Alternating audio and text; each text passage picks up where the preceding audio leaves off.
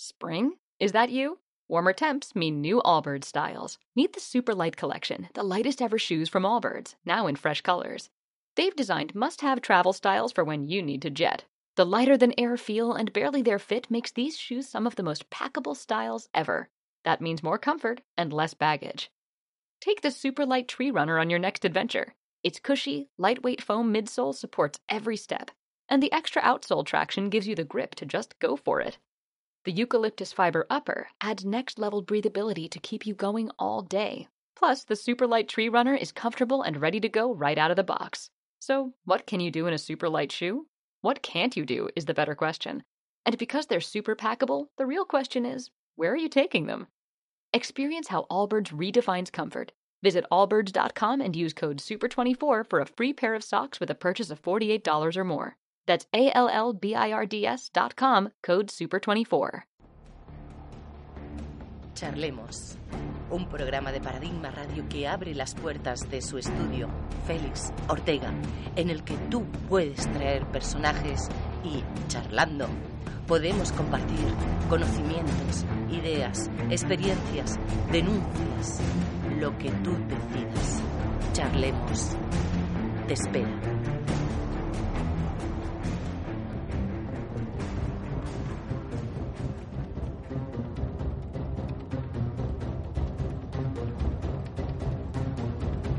Presenta Inés Fontiveros.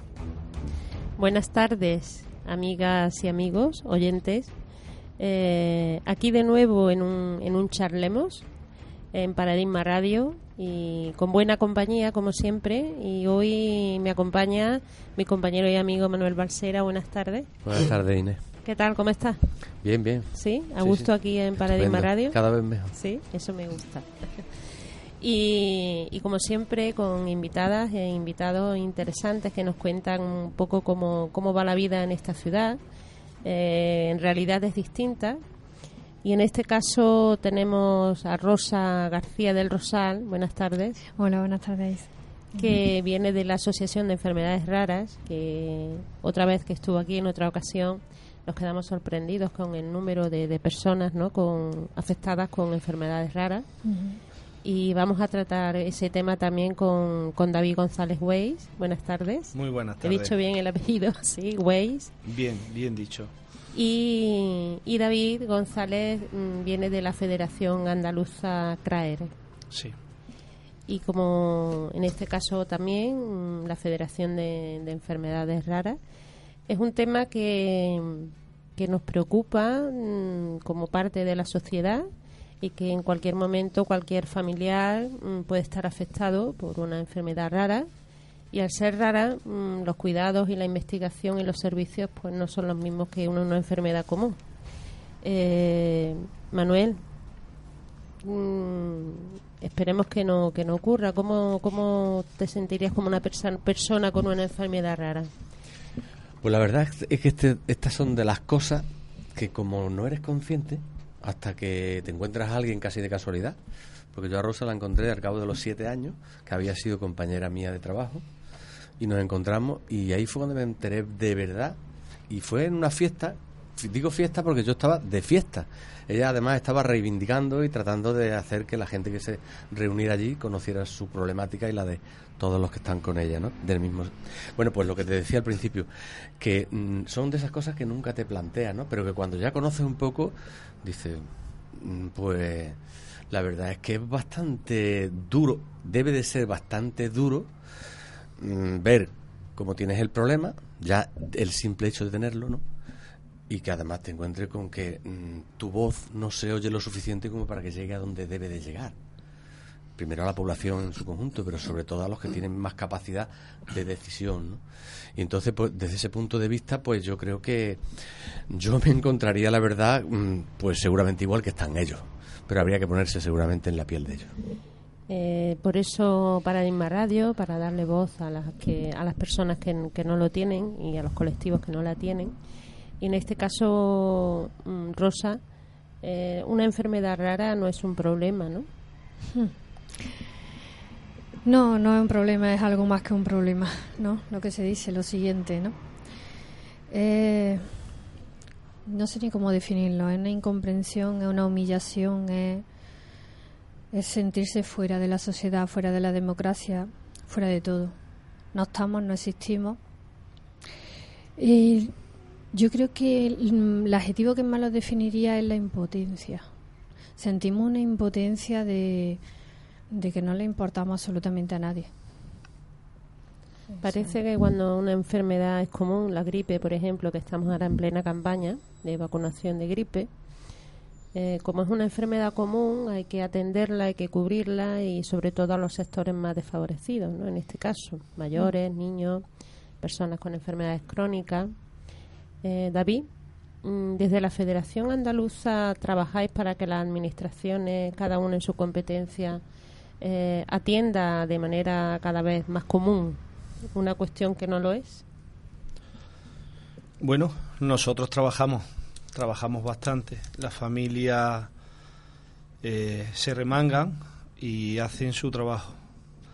Desgraciadamente, las familias hacen el trabajo que no les corresponde. A las asociaciones también les queda hacer el trabajo que tampoco les corresponde. Y las administraciones, pues, no sé, cada día se ponen más de canto. Hay varias administraciones implicadas, desde el mismo ayuntamiento, pasando por la Junta, pasando por el Estado y pasando por, por Europa. Todas ellas se ponen de canto. Eh, lo que hacen, yo siempre digo que barren debajo de la alfombra, dicen que somos patologías minoritarias, no somos enfermedades raras y minoritarias no somos. Lo que ocurre es que son muchos nombres a un mismo problema. Nos quieren dividir en pequeños pedacitos para que no seamos, para que no tengamos peso en la decisión.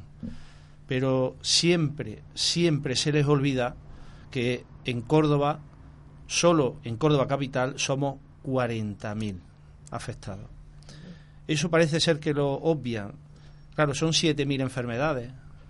¿Qué ocurre? Que tres de este y cuatro de otros, estos no molestan. Pues no, la federación sí va a molestar. Hacemos nuestro trabajo, hacemos más de lo que nos corresponde y bueno, creo que no vamos a parar hasta que consigamos algo que es muy importante, que se nos tenga en cuenta, que se nos vea y que se tomen medidas. Yo después de escuchar a David, mm, la verdad es que las cifras, los datos, son muy fríos, pero también abre un poco la mente a las personas que, que le puedes hablar de tu problema personal y puede parecer, bueno, pues yo también tengo otro, el otro tiene otro y tal. Pero claro, cuando se agrupan en eso, en cifras, ya es cuando se ve la importancia que tiene en la sociedad. Lo que pasa es que también al mismo tiempo veo que como son tan diversos y tan dispersos, o sea, la gente que sufrí esto está tan disperso y al mismo tiempo son tan diversas las patologías, los problemas que se pueden presentar, es como si eso mm, atomizara el problema cuando realmente eh, yo creo que es muy importante. Mm, me viene al hilo de esto. Eh, ¿Os sentís que estáis suficientemente y bien agrupados como para llegar o es sencillamente que quien tiene que decidir que por regla general son los políticos, no hay manera de que hagan lo que deben de hacer. Yo, si, me permite, esa pregunta te la, te la respondo yo y además quiero, a ver, dar visibilidad o, informar sobre una cuestión. Dice atomizado, dice disperso. Vamos a ver. Porque son muchas enfermedades, ¿no? Son 7.500 enfermedades. Mentira. Mentira. Vamos a ver, eh, cuando decimos cáncer, decimos cáncer de hígado, cáncer de leucemia, cáncer, de pecho. Ah, pues entonces son también, están atomizados, ¿no? Ah, hay mucho, vaya. ¿Qué ha pasado? De repente. Claro, a nosotros nos pusieron nombres de investigadores y cuando no ni siquiera un investigador se ha preocupado de nosotros, simplemente el cromosoma que falta, como por ejemplo el eh, cromosoma 22, ¿no? Hay una enfermedad así, síndrome de cromosoma 22. Bueno, mm, son nombres, pero ahora, si lo estudiamos, lo investigamos y nos dieran información las administraciones y no nos tuviéramos que recoger los familiares y estudiarla hasta las 3 de la mañana, pues resulta que a lo mejor tenemos datos como que realmente existen tres grupos de enfermedades raras. las autoinmunes, que son el lupus, el Sogren, que es tu sistema inmunitario que falla. Y ahí hay cientos y cientos de enfermedades, cada una con su nombre, pero es lo mismo, autoinmunes, falla tu sistema autoinmunitario. Quiere decir que una investigación en una de esas enfermedades le va a venir bien a todas las demás, a un montón de enfermedades, a un montón de pacientes. Luego está la genética, la que le falla el ADN. Una investigación en un ADN son todas. La, eh, que te falle el cromosoma 22, mira, el, el, el tal conocido, la tan conocida enfermedad de... Mm, ¿Cómo es? ¿Un síndrome? ¿No? ¿Un síndrome? No, sí, es, es un síndrome. Bueno, de, hay muchas enfermedades que le fallan un cromosoma, ¿no? Entonces, si tú haces una investigación del ADN, vas a conseguir eh, adelantar o progresos en todas ellas. Y ahí hay un montón. Y la de factores exteriores.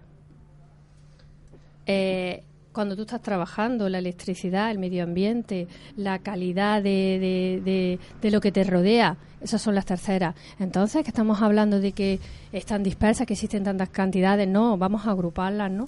Igual que hacemos con otras enfermedades. Rosa, perdona que insista contigo, o perdona David, que insista con Rosa.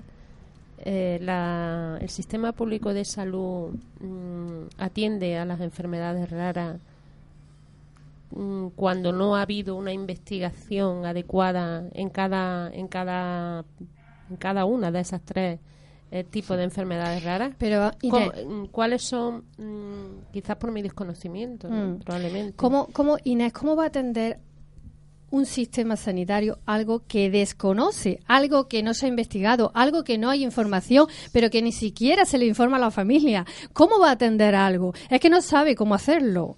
Mira, una de las reivindicaciones, me hablabas antes de FED, de la Federación de Enfermedades Raras a nivel nacional, una de nuestras reivindicaciones es precisamente esa, que cuando entremos en los hospitales haya un tratamiento multidisciplinar de todos los médicos, porque la, estas enfermedades eh, afectan a, todo, a todos los órganos del cuerpo, ¿no?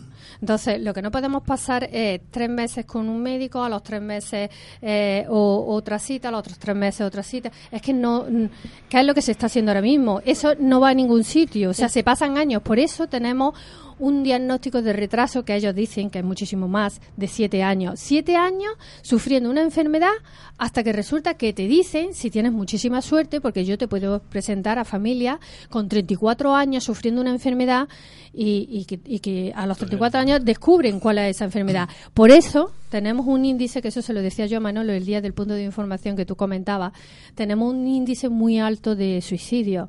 Cuando una persona va a un médico con, con, un dolor en un brazo y, no saben qué tiene, y vuelves a ir, y vuelves a ir, y vuelves a ir, y, te, te, vienes igual, y te dicen, pues es que no sé lo que usted tiene. O, o incluso cuando ya tienes el nombre de esa enfermedad, te dice tu propio médico, te dice, bueno, no tengo ni idea de lo que es eso. ¿Qué quieres? ¿Que me ponga yo ahora a investigar lo que tienes? Pues no, no, tengo tiempo, ni tampoco me han formado. Mira, un día en un punto de información ese que comenta Manolo, se acercó una enfermera y le pregunté yo, que son los que, más nos comprenden, saben lo que es, digo, ¿cuánto estudiáis en vuestra carrera las enfermedades raras?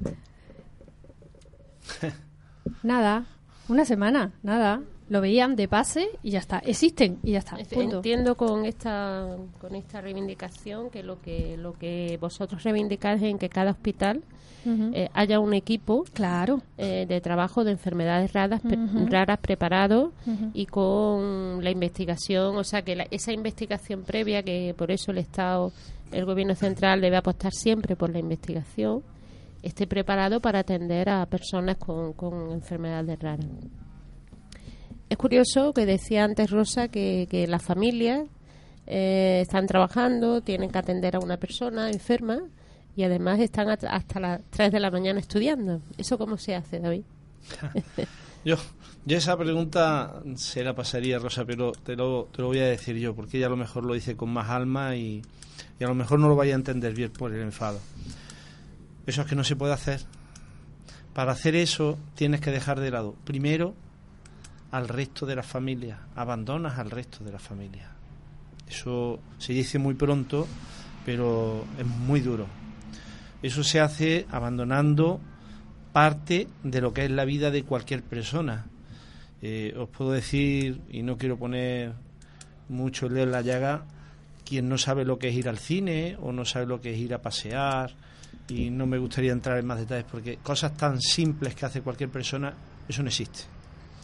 De todas formas, para, para que veáis un poco a dónde llega esto, antes decías que, que reivindicábamos sobre el sistema sanitario.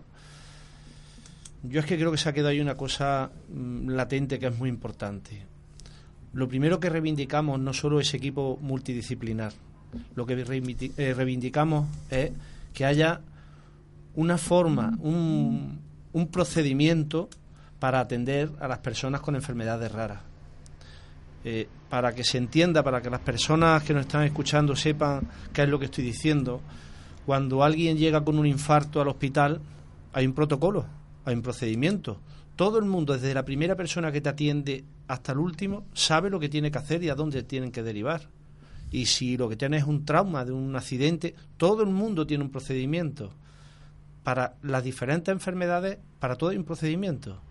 Pero si tú llegas con una enfermedad rara, el primer problema es que no solo no hay procedimiento, es que como además no tienen ni idea, y lo digo así de claro, ni idea, te aparcan. ¿Sabes lo que significa que te aparquen? Muchas veces te va la vida en ello. Es como si el médico no supiera que es un infarto, ni la persona que te atiende no sepa lo que es un infarto, ni la persona que está a la recepción del enfermo sepa lo que es un infarto, y te aparcan en una silla. ¿Entendéis cómo nos sentimos? Pero no, yo quería, quiero añadir algo. No solamente eso, no es que no tengamos información de lo que es la enfermedad, sino es que después de eh, los que tenemos la suerte de que nos ponen un nombre, como Duchenne, como Charcot, como parálisis periódica hipercaliénica, eh, eh, las 7.000 clases de enfermedades que hemos nombrado, es que luego te dicen eh, a los pequeños, ¿no? que el 80% son, son niños. Eh, lo vamos a atender hasta los 6 años. Luego a los 6 años lo expulsamos del sistema sanitario. Claro, porque entiendo eh, que cuando no hay un equipo multidisciplinar, cuando no hay un conocimiento para poder atender, eh, se atienden como enfermedad común o como no no es que no se atienden Inés. o, como paliativos a los síntomas no no no no se atienden o no se atienden. No, no se atiende a los niños a partir de los seis años se les expulsa del sistema sanitario andaluz. Tal y como lo estoy diciendo. esa es una reivindicación que la digo yo ya no sé dónde la voy a decir. Es que es eso se le expulsa, porque son enfermedades crónicas, degenerativas y mortales. Y total, como nos dicen los médicos más de una familia, si se, van a morir, ¿para qué vamos a hacer nada por ellos? Es muy cruel que un padre tenga que oír eso. Palabras muy duras. Mm. Pues eso es más de una familia. Más de una familia. No, Mira, si quieres, hablo en primera persona. Mi hijo, cuando fue, cuando fue diagnosticado, lo primero que me dijo mi, mi el, neurólogo, que yo me tiré tres años para em, de arriba para abajo, en centro de salud, y luego en cinco minutos le averiguaron la enfermedad, porque claro, como no saben lo que tenemos, nos envían al de gastro, ahora al de pulmón, ahora al del corazón, y va viendo así todos los departamentos del hospital. Bueno, eso después de salir del centro de salud, claro. Y, cuando eh, ya vas al que verdaderamente entiende algo, en cinco minutos te dice que, cuál es tu enfermedad. Mm, la respuesta fue la siguiente. Tu hijo tiene una enfermedad degenerativa, progresiva, mortal, se va a morir, no hay nada que hacer, no se le puede dar absolutamente nada, disfruta todo lo que puedas de él hasta que llegue el momento. Y te lo digo en primera persona, pero es que además te puedo traer todas las familias que tú quieras, que tres cuartas de lo mismo. Parece Hablando claro.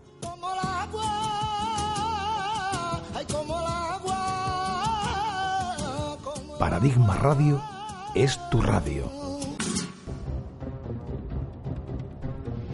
Eh, seguimos aquí con Rosa y con, y con David, y a mi lado está Manuel Balsera.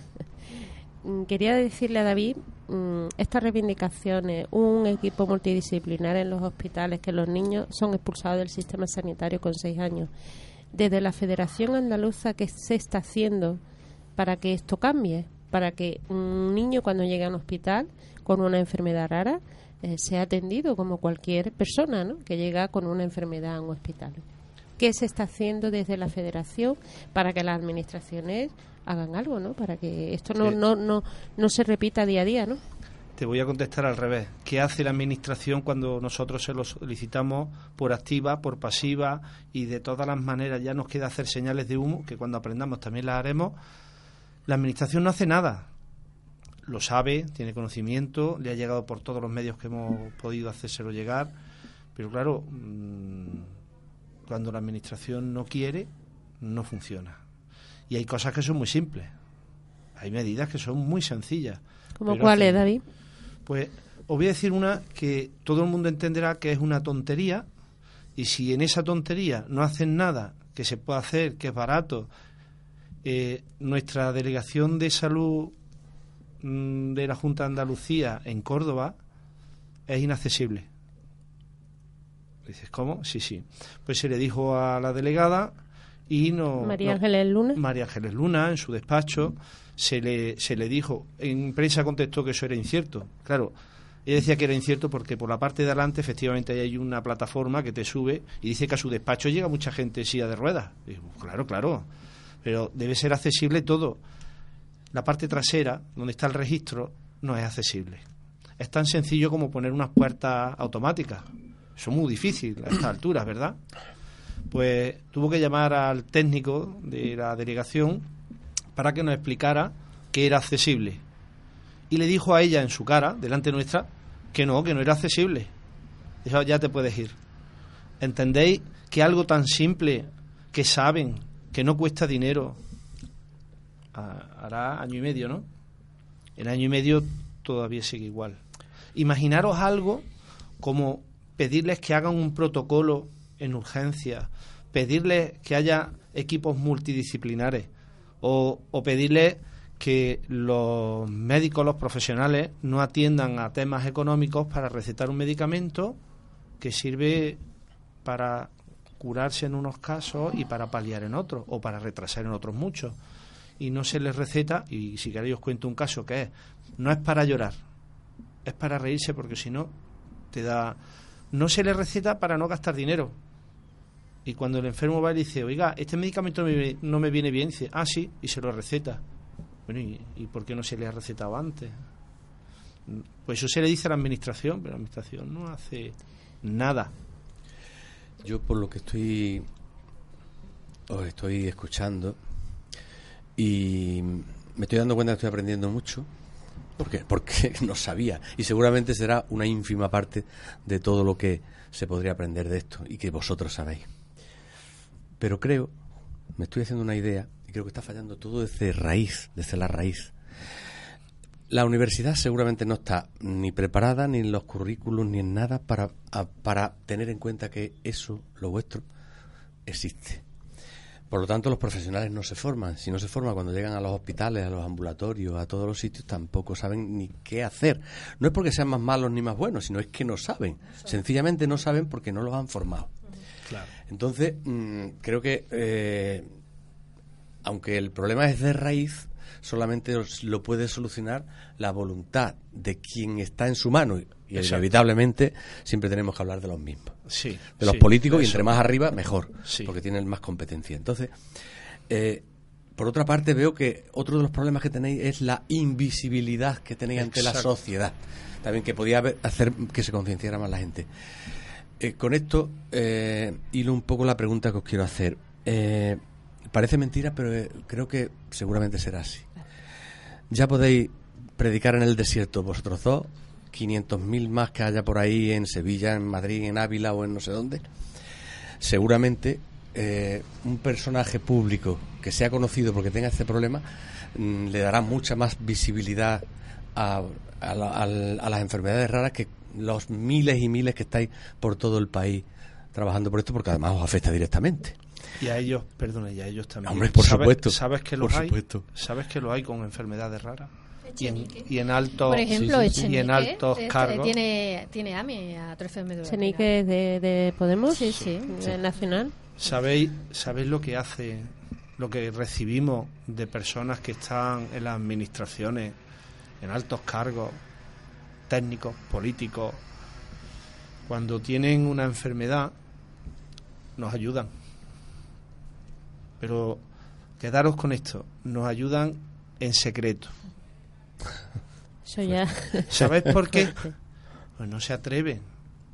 Nos ayudan, nos ayudan como pueden, donde llegamos, podemos, podemos decir que donde llegamos las personas se ponen la mano en el pecho, porque todo el mundo tiene a alguien muy cerca, muy cerca. No olvidemos el número. Uno de cada diez. Y esos son los que sabemos que la tienen. Uno de cada diez. Sí, Los porque parece que hay muchos años hasta que se diagnostican, con lo cual hay, mucha- Claro. hay un porcentaje Claro. que está siempre La oculto. administración ha reconocido, reconocido que son seis años, siete años los que se tarda en media en, en un diagnóstico de enfermedad rara. Pero son muchísimos más. Yo te puedo presentar familias de Córdoba que, que han tardado 30, 34 años. En ese número no están los que no tienen diagnóstico. Claro. Efectivamente. Y es un porcentaje muy alto. Es tri- Bueno, y luego añadir una cosa. Dentro del grupo de enfermedades raras hay un grupo que se llama sin diagnóstico. Es decir, es una enfermedad que cursa con síntomas de varias enfermedades raras, que eso es muy muy propenso. Eso no tiene ni nombre, ¿eh? Eso están ahí en el cajón. Estábamos hablando antes de los profesionales, ¿no? Y, Sí. y- y se me ocurre que a- a otra pata de este banco que estamos tratando de reconstruir puede ser también lo que incluso Inés ha sacado antes al principio, así un poquito de pasada, la investigación. En 2008 empezó la crisis tan atroz que hemos padecido y en parte creo que seguimos padeciendo en este país y en muchos más países, pero especialmente en el nuestro que es el que más nos preocupa. La investigación, el porcentaje de, de- sobre el Producto Interior Bruto era ya de por sí de las más bajas de Europa. Después de que salgamos de esta crisis va, va a ser a los niveles de, bueno, de Bulgaria, de Macedonia, de ese tipo. Es triste, ¿no? Tener que decir que eso afecta, porque os afecta también directamente a vosotros, a todo el mundo. Bueno, porque se investiga pe- para todos, pero especialmente para quien no se investiga No, nunca no, no, o te voy a llevar la contraria. A nosotros eso no nos afecta. ¿no? Nosotros ya no nos curamos. A quien nos afecta es a vosotros. Bueno, bueno, quiero decir a vosotros Que- porque sois los que directamente lo, lo que- sufrís, pero lo puede sufrir cualquiera. Lo que quiero decir es que la investigación no es una solución para hoy. No, claro, claro. La investigación es una solución para mañana. A nosotros ya no nos llega. claro. Que nosotros Pero- no estamos luchando para nosotros. Nosotros hay una parte que es una lucha para, para los que están enfermos ahora. La investigación es la solución de el vosotros. De futuro. De vosotros. Bueno, yo soy más mayor que tú, Cuando seguramente no, será, vosotros- no será el mejor ejemplo. Pues Sí, pero voy, puede voy a ser decir a- una cosa. a un hijo, yo, a un nieto, Yo te voy una- a poner un ejemplo muy bueno, muy bueno, muy bueno. Eh, con 54 años que tengo, mm, a mí me han diagnosticado hace un año, año y medio. O sea que nunca es tarde. Desde Sí, luego posible. que no. Esperemos que, Nunca es tarde. que algo- eh, al- en, al- en esto algún no se momento libra a nadie. ¿cómo?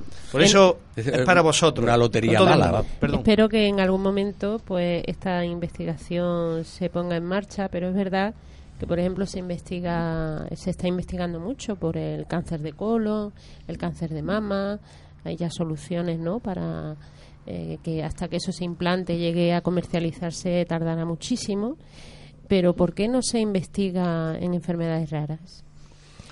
Porque no porque no interesa o porque David golosa Bueno, a mí me gustaría decir varias cosas con respecto a la investigación. Estamos hablando que es para los enfermos, es para toda España. Mm, Creo que, que todo el mundo reconocemos que una investigación, un I más D, es riqueza para el país. Claro, claro, por supuesto. ¿eh? Eh, son puestos de trabajo, son grandes profesionales que los formamos aquí y que se van fuera. Esa riqueza se va fuera, pero muchísimo, ¿eh? de médicos, de enfermeros. de- eso lo- es lo primero. ¿Por qué no se investigan las enfermedades raras? Eh, eh, porque no se conoce. si, si los propios estudiantes, eh, eh, cuando ellos están estudiando, no no no hay máster, no los dejan hacer eh, su- sus fines de, de curso, ¿no? O su, eh, pues si- no lo promocionan, Ya, ¿tú pero ¿cómo va a yo creo que elegir incluso aunque que ni- quisiera algún estudiante hacerlo, No, no, no, no hay tiene. quien le haga la... ¿Quién le corrige? ¿Quién le corrige? Claro, Claro. efectivamente. Es la pescadilla se Pero muerde el la sola. Estado, el Estado como bueno sustentador de, de todas las personas que debería de serlo, tiene en su responsabilidad debería de investigar enfermedades raras y otras enfermedades que aún no se ha avanzado en investigación, ¿no? Por ejemplo, el cáncer a lo mejor eh, igual que se investigó en el SIDA, con la vacuna, pues tiene que, que, que, que- que invertir en investigación que es futuro, ¿no? Que es futuro Sí. para esta ciudadanía. ¿Qué pasa? Que, por ejemplo, pues lo que he dicho antes, ¿no? ¿Cuánto ganan las farmacéuticas con la vacuna de la gripe? a nivel Claro. mundial. Claro. Sí. Eh, no, mm, yo creo que aquí, como en, cual- en cualquier otro otro momento que hemos hablado de este tema, están los intereses económicos de los países, Claro. imagino. Claro. Claro. Y a nivel mundial, a Sí. nivel europeo, ¿tenéis datos de algún tipo de investigación, de fármacos? ¿Estáis...? Bueno, yo, eh, para todos los que nos estén oyendo, pues, pues, pues, poner un ejemplo creo que es lo más práctico, ¿no? Mira, ahora mismo hay un medicamento, se llama Sondi 51, son para todos los niños afectados con distrofia muscular de Duchenne, y ese medicamento vale 400.000 euros niño año. Hombre, evidentemente que cuando tú vayas al hospital pues no te digan que existe ese medicamento. Es normal que no te lo digan. Pero puedo hablar de otros. Por ejemplo, HPN, hemoglobinura policística nocturna, eh, necesitan un medicamento que o lo tomas o te mueres. Es así. Y te mueres en menos de meses. ¿Vale? Eh, ¿Cuánto valía este? Unos 400, rozando los 500 euros y se tienen que poner una inyección cada 15 días. Es normal tampoco que no nos digan que existe. De hecho, ¿no? pasó, Manuel, eh, hace un par de años, que, eh, que no recetaban las vacunas para un tipo de hepatitis. Sí, Por ejemplo. Porque prácticamente son- lo que padecemos son muy costosas, A diario. tienen un alto coste y como mucho dinero, Bueno, porque se recuerdo, mueran. De recuerdo hecho, que se le presionó al Sí. gobierno de entonces, no recuerdo si era el anterior o este, creo que era el anterior, y se pusieron medidas que no sé si al final se habrán concretado, Sí. pero creo, creo que sí. recordar, creo recordar que se pusieron vacunas, Mm. Eh, pero mu- a muchos no le, y a muchas personas no le dieron tiempo, No se murieron tiempo. antes, ¿no? Entonces mm, siempre hablamos de interés Y- económico Inés, cuando eh, son somos todas las personas que vivimos en este país somos personas, algunas sanas, menos sanas y otras enfermas, pero todas debemos de tener el mismo tratamiento, así a mi entender, ¿no? nuestra- El- gente- por lo menos el derecho a tenerlo. nuestra gente se muere. Que lo digo así Sí, sí, clarísimo. sí, está claro. O sea, que yo tengo familias que me llaman y les han dicho no ha conseguido la, la- no ha conseguido el medicamento, se ha muerto. O sea, Bueno, así, así. Yo, yo quisiera, yo sí quisiera incidir en un detalle. Eh, en una ocasión, eh, un médico decía, pero ¿cuánto cuesta, por ejemplo, un trasplante de corazón? ¿Alguien se ha planteado cuánto cuesta? Nadie se lo plantea y eso vale un dinero. Y los medicamentos que vienen después. Yo decía, pues es verdad. Y me decía, ¿os habéis dado cuenta que los trasplantes de corazón se hacen y nadie pregunta? Es verdad. Pero ¿sabéis por qué? Porque se le muere al médico en la cama del hospital. Nosotros nos morimos debajo de las alfombras. Claro. Esa es la diferencia. Entonces, los que nos morimos David. debajo de la alfombra no, no, no somos visibles. No les importa. Lo que, lo Fijaros que, lo que comentáis vosotros, Rosa y David, que eso esté pasando en esta ciudad, en este país, a nivel mundial, porque las enfermedades corren como vuelan, ¿no? Eh, y que no haya soluciones. Es muy triste que un país, un Estado, no tenga soluciones para, para este caso como para cualquier otro, ¿no? Es muy triste. Yo quisiera que sabemos que esto hay que tratarlo a nivel europeo, a nivel estatal, desde vuestra desde la asociación de enfermedades raras que lleva Rosa qué hacéis sensibilizar cuál es vuestra tarea Rosa Mira, lo más que me piden las familias cuando entran a la asociación, yo les abro la puerta, información. Yo me dedico más de la mitad de mi tiempo a investigar. Es lo primero que me dicen, ¿qué tengo? Es que no me han dicho que tengo. Vengo del hospital, pero es que no me han dicho lo que tengo. y lo primero que hago es sacarle un resumen de su enfermedad, sacarle un resumen de en qué consiste, decirle dónde están sus centros de referencia, que no se lo dicen, decirle si tienen medicamentos huérfanos, que no se lo dicen, darle información. A eso me dedico, a darle información, algo que tenía que estar haciendo la administración. Fíjate que me he convertido en una investigadora, ¿no? La verdad es que eh, es por todos los ámbitos que puedas mm, eh, tocar, eh, está ahí abandonado. O sea, es que Totalmente. Totalmente. Totalmente. Eh, al hilo de lo que tú decías de, de- de los trasplantes, me sugiere lo que decía antes también del tema de la visibilidad y del. de- bueno, de cuando algo es muy conocido, ¿no? Que desgraciadamente en todos los ámbitos nos movemos por, por esos parámetros casi siempre. Yo recuerdo cuando era pequeñito que hubo un doctor en Sudáfrica que se llamaba el doctor Barnard, que fue el primero que hizo un trasplante de corazón con éxito. Claro, hasta que llegara el primero con éxito hubo muchos fracasos. Hoy en día, desde hace ya bastantes años aquí en Córdoba, sin embargo, somos referentes en eso que tú has dicho. Y yo me pregunto, ¿eh? esto no te lo pregunto a ti ni a Rosa, eh, es que al final las cosas, este tipo de cosas tan importantes, son porque mm, ha ocurrido algo fuerte y muy conocido a nivel mundial para que eh, resurja eh, el, que el problema este se convierta en una realidad de solución. Porque, por ejemplo, en los últimos 20 años era casi más conocido el Hospital Reina Sofía y el doctor Concha, que es quien hacía eso, que el propio hecho de hacerlo, porque es que, cogió un, a nivel mundial eh, el, tema tan fue tan fuerte que, que, impactaba y sigue impactando. Y de hecho, de ahí, de ese sustrato, que no es que, el, que debiera de ser, es el, que ha hecho que hoy Reina Sofía sea un referente en temas de trasplante, no solo de corazón, no solo de, corazón. riñón, de hígado. esperemos que la solución a esta situación llegue antes, por favor. No, no, y, no, y que no sea por, ejemplo, el tema de la leucemia con el, este, mm, carrera cuando le pasó hace 30 años, pues igual, este hombre que era muy famoso, estaba en la... Claro. Le pasa esto, mm, se cura mediante un trasplante de médula, que nadie había oído hablar de eso, de los trasplantes de médula y hoy eso ya es, algo normal. ¿no? Pues... Paradigma Radio. Que este mundo roto estropee tu sonrisa, Una radio participativa y colaborativa, donde los protagonistas son las personas que se revelan ante su realidad y toman las riendas de su futuro. Si la vida es un momento, penitas pa' fuera, chalas al viento soplío, vacila otra vez tu caminar. No, no.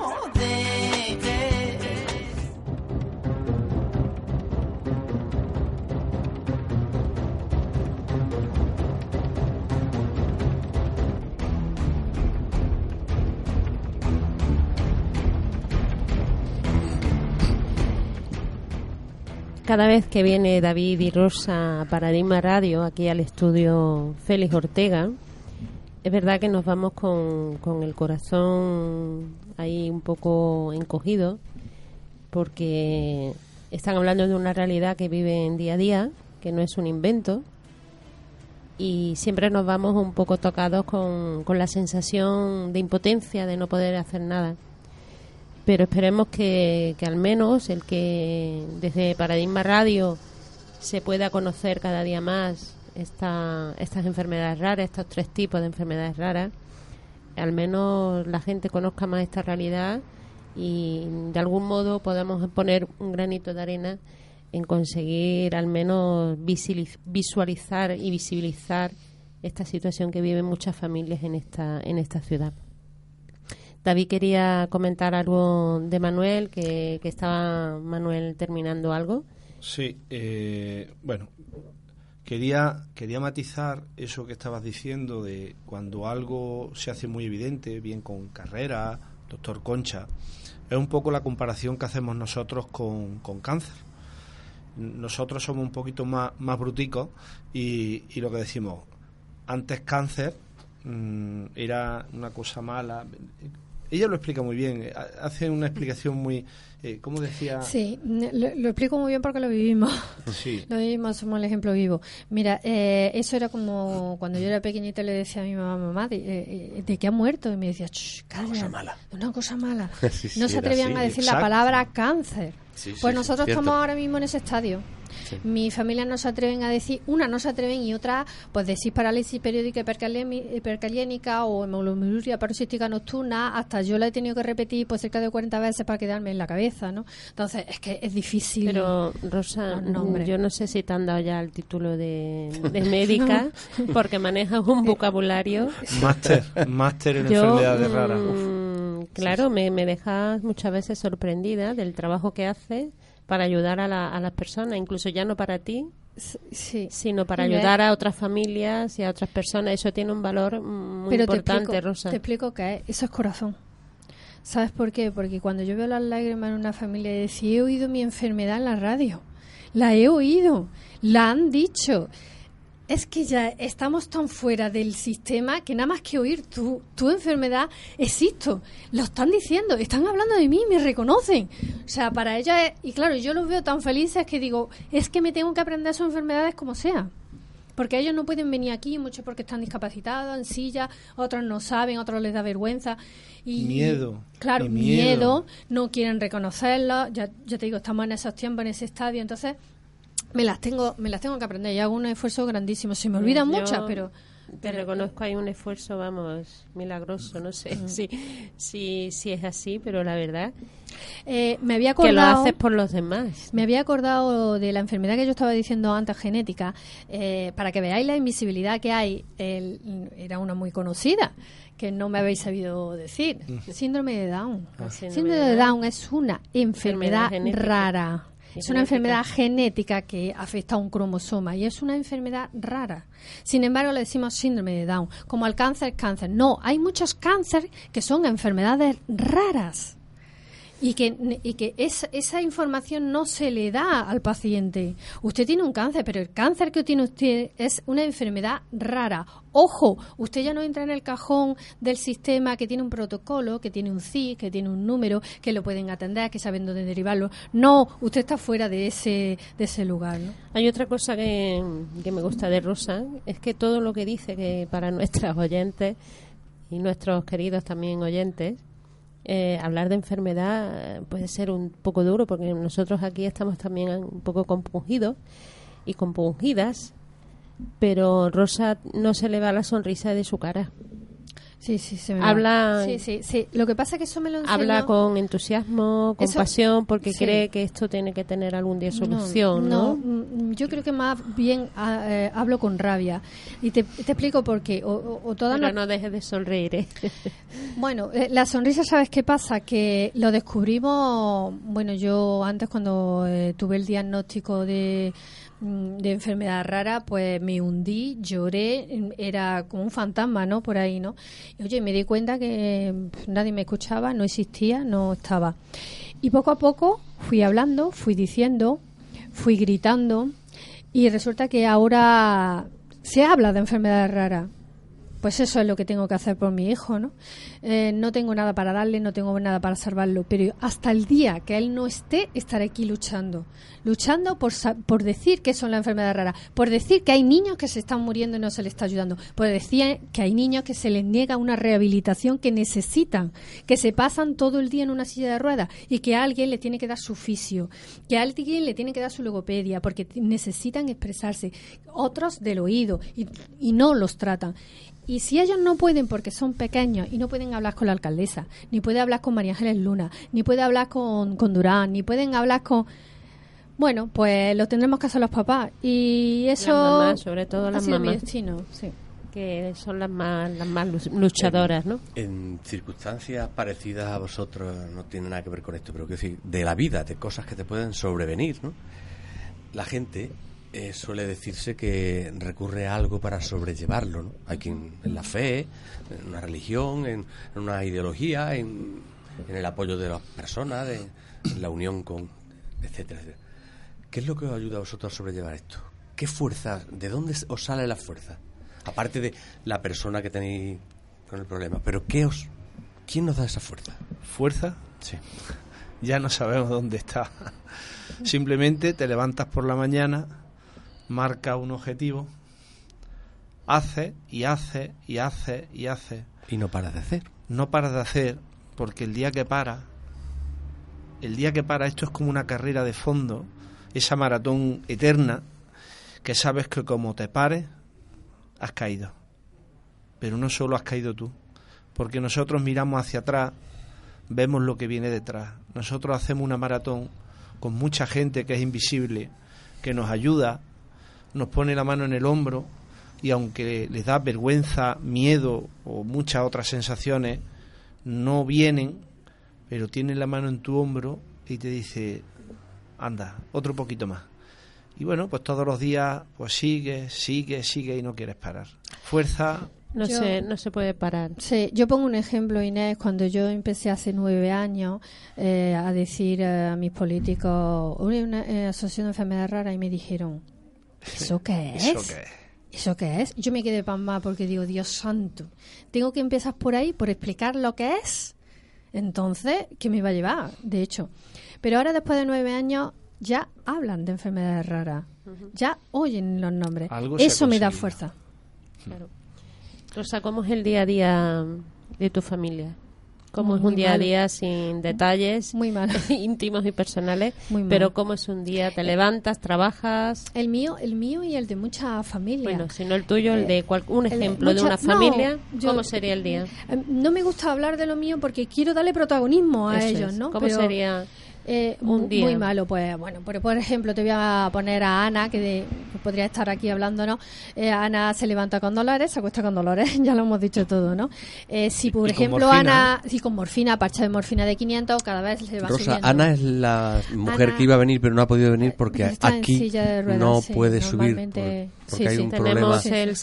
salvaescalera A ver, a ver si ya de averiado paso Sí. el, y a ver si la el señor comunidad administrador de la comunidad se entera lo y lo pone. porque la verdad que desde aquí, desde Paradigma Radio, estamos deseando que se arregle para facilitar a personas enfermas de enfermedades raras o cualquier otra discapacidad. Pues, ¿no? pues yo voy a añadir, ya, ya te voy a coger voy Ya, a pues añadir. venga, vamos. Pues a ver si de paso el administrador de la sede donde nosotros lo tenemos, que nos lo siguió el ayuntamiento, pues también se da por enterado y también pone un salvaescalera y puede, Ana, porque Sí. el otro día nos dio un buen susto. Ana es muy, muy alta y nos dio un susto. Porque Que hay hemos un hecho- escalón. Claro, hay un escalón y nosotros hemos hecho como un salvaescalones, ¿no? De madera. Y no sé cómo la silla se fue para un lado, por poco se cae. Madre. Y eso le hubiese costado, pues, un. En, estos enfermos, un, un- cualquier tropiezo de eso Es partirse atrás. la cadera, es estar meses y meses, es- eh, les cuesta muchísimo, porque date cuenta que son enfermedades musculares, ¿no? Y Eso es, Y si Ana sale a la calle, ¿qué dificultades se encuentra? Ojalá estuviera aquí, Eh, porque eh, vamos. ojalá Eso- estuviera aquí. Es muy expresiva. relación, ¿no? Madre mía. Sí, es muy bueno, Pues expresiva. mira, no puede entrar a la, delega- a la delegación de sanidad, que ella, ella estuvo allí, lo estuvo comprobando, lo sacamos eh, y sigue sin poder entrar. Si llueve, pues se moja allí hasta que un funcionario quiera salir, si la ve. Si hace calor 40 grados como aquí en Córdoba, pues se queda allí fuera hasta que alguien, bueno, que pueda. Si va al hospital, pues hay ciertos sitios del hospital porque tampoco puede subir porque no, Sí, es- no es tan adecuado. aprovecho, aprovecho desde aquí que ahora que nos estamos riendo de esa situación, eh, hay otra cosa que sería importante que todos y cada uno de nosotras y de nosotros nos diéramos cuenta. A veces aparcamos y no nos damos cuenta de que por esa acera, por ese sitio tienen que pasar personas, unas mm, vadean así como pueden y pasan por esa estrechez y una de las cosas que se encuentra Ana, que además lo dice y lo dice con un alma, dice una palabrota gorda que no voy a repetir, No pasa nada, ¿eh? no podía Ah, haberlo hecho un poquito más para allá. Tenemos que ser conscientes que hay personas que no tienen la capacidad que tenemos los que podemos andar para pasar por, cier- por ciertos sitios y no las tenemos en cuenta. Yo creo que mm, tenemos que pedirle a las administraciones y nosotros también tenemos que cogernos un poquito el corazón y pensar, ¿pasará por aquí un familiar mío que va en silla de ruedas? Y luego no me quiero olvidar, muchísimo sufrimiento, muchísimo dolor y muchísimas lágrimas, Inés. Aunque no nos vea llorar, es porque yo aquí estoy para defenderlos, para Estás poner... aguantando el tipo. Exactamente. Siempre. Cuando nos vamos a casa tenemos nuestro rinconcito de llorar. Yo se lo digo Sí. a ellos, no podéis llorar, tenéis que explicaros y teni- tienen que oíros. Estamos terminando, creo, el programa. Estamos en los últimos minutos, o casi segundos. Y yo eh, quería preguntaros algo, y cambiando un poquito el chip de esta rabia Vale. contenida que tenemos Hmm. de, en la conversación que estamos teniendo. Creo, me han dicho que por ahí que alguien bastante famoso que tiene el mismo problema que vosotros va a venir a Córdoba recientemente, dentro Bueno. de poco, a qué, cómo. Mm, explicarme eso.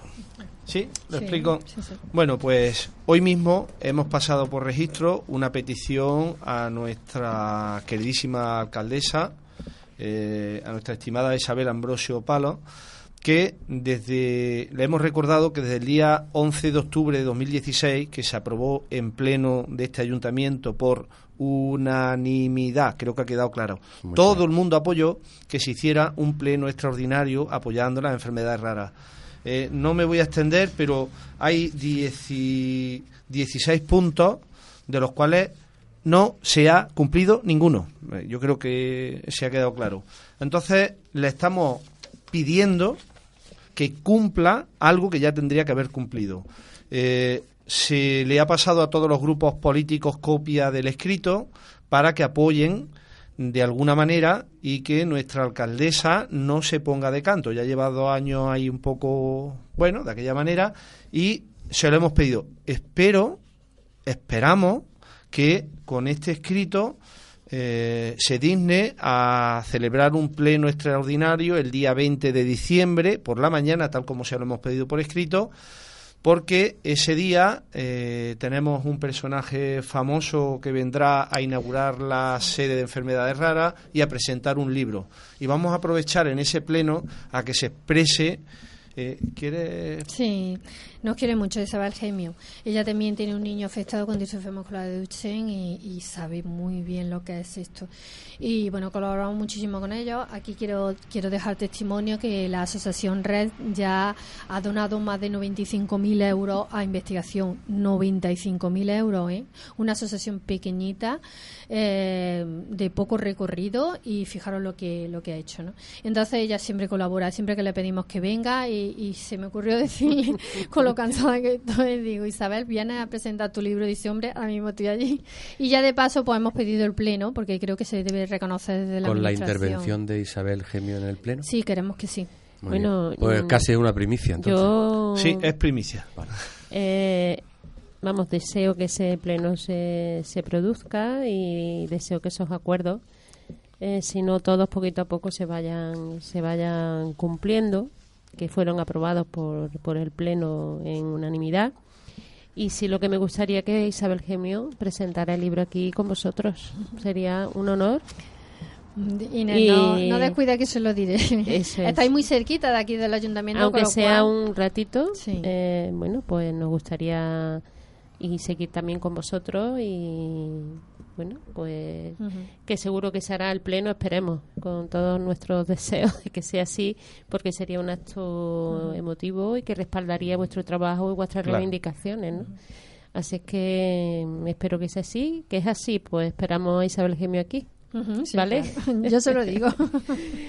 Bueno, Manuel, mm, ahora en estos momentos que estamos ya casi casi terminando con Rosa y con David, que como digo siempre a nuestras queridas oyentes y queridos, que nos vamos un poco tocados, pero mm, siempre con la alegría de que se pueden cambiar las cosas, de que hay que seguir luchando para transformar esa, esa realidad.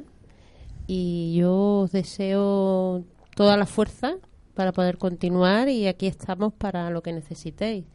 Eh, para cualquier cosa, como siempre ha sido, y cuando os apetezca, pues charlar, aunque sea de otro tema, ¿eh? que también podemos charlar aquí en Paradigma Radio de otro tema, con un cafelito. Así es que nuestras puertas están abiertas para tanto para la Asociación de Enfermedades Raras Yo- como para la, la Federación CREAR. Sí, agradecértelo, Inés, en nombre de todas las familias, porque eh, hace tiempo lo descubrimos, un micrófono, una imagen, un apoyo social que dé visibilidad. eh, creo que es el principal objetivo que se ha convertido en nosotros. Entonces, lo que está haciendo por nosotros, lo que está Paradigma haciendo por, por las enfermedades raras es extraordinario y agradecértelo de corazón. No tengo Lo otra. estáis haciendo vosotros y gracias por, por el trabajo y por venir aquí y contarlo. El trabajo lo hacéis vosotros. Bueno, Manuel, Pues nada, yo mm, decirle- nos vemos en otro sí, en otro charlemos Ahí estaremos, ahí estaremos. pronto. Eh, os deseo lo mejor y, eh, os digo que del, de los programas que he hecho yo de Charlemos, que de los que me voy, no ni más ni menos satisfecho de los demás, porque lo hago siempre con el corazón y en eso no, pero que creo que ha tenido mayor utilidad de lo que hasta ahora he hecho. Y mi granito de arena y el de Inés y el de Paradigma Radio, pues ahí está. Muchas David, gracias. Rosa, muchísimas gracias vosotros y de nuevo siempre. cuando cuando estiméis oportuno aquí estamos. Bueno, y nosotros y nosotras nos veremos en otros charlemos muy pronto. Así que, queridas y queridos oyentes, no os faltéis. Gracias. Buenas tardes. Buenas tardes.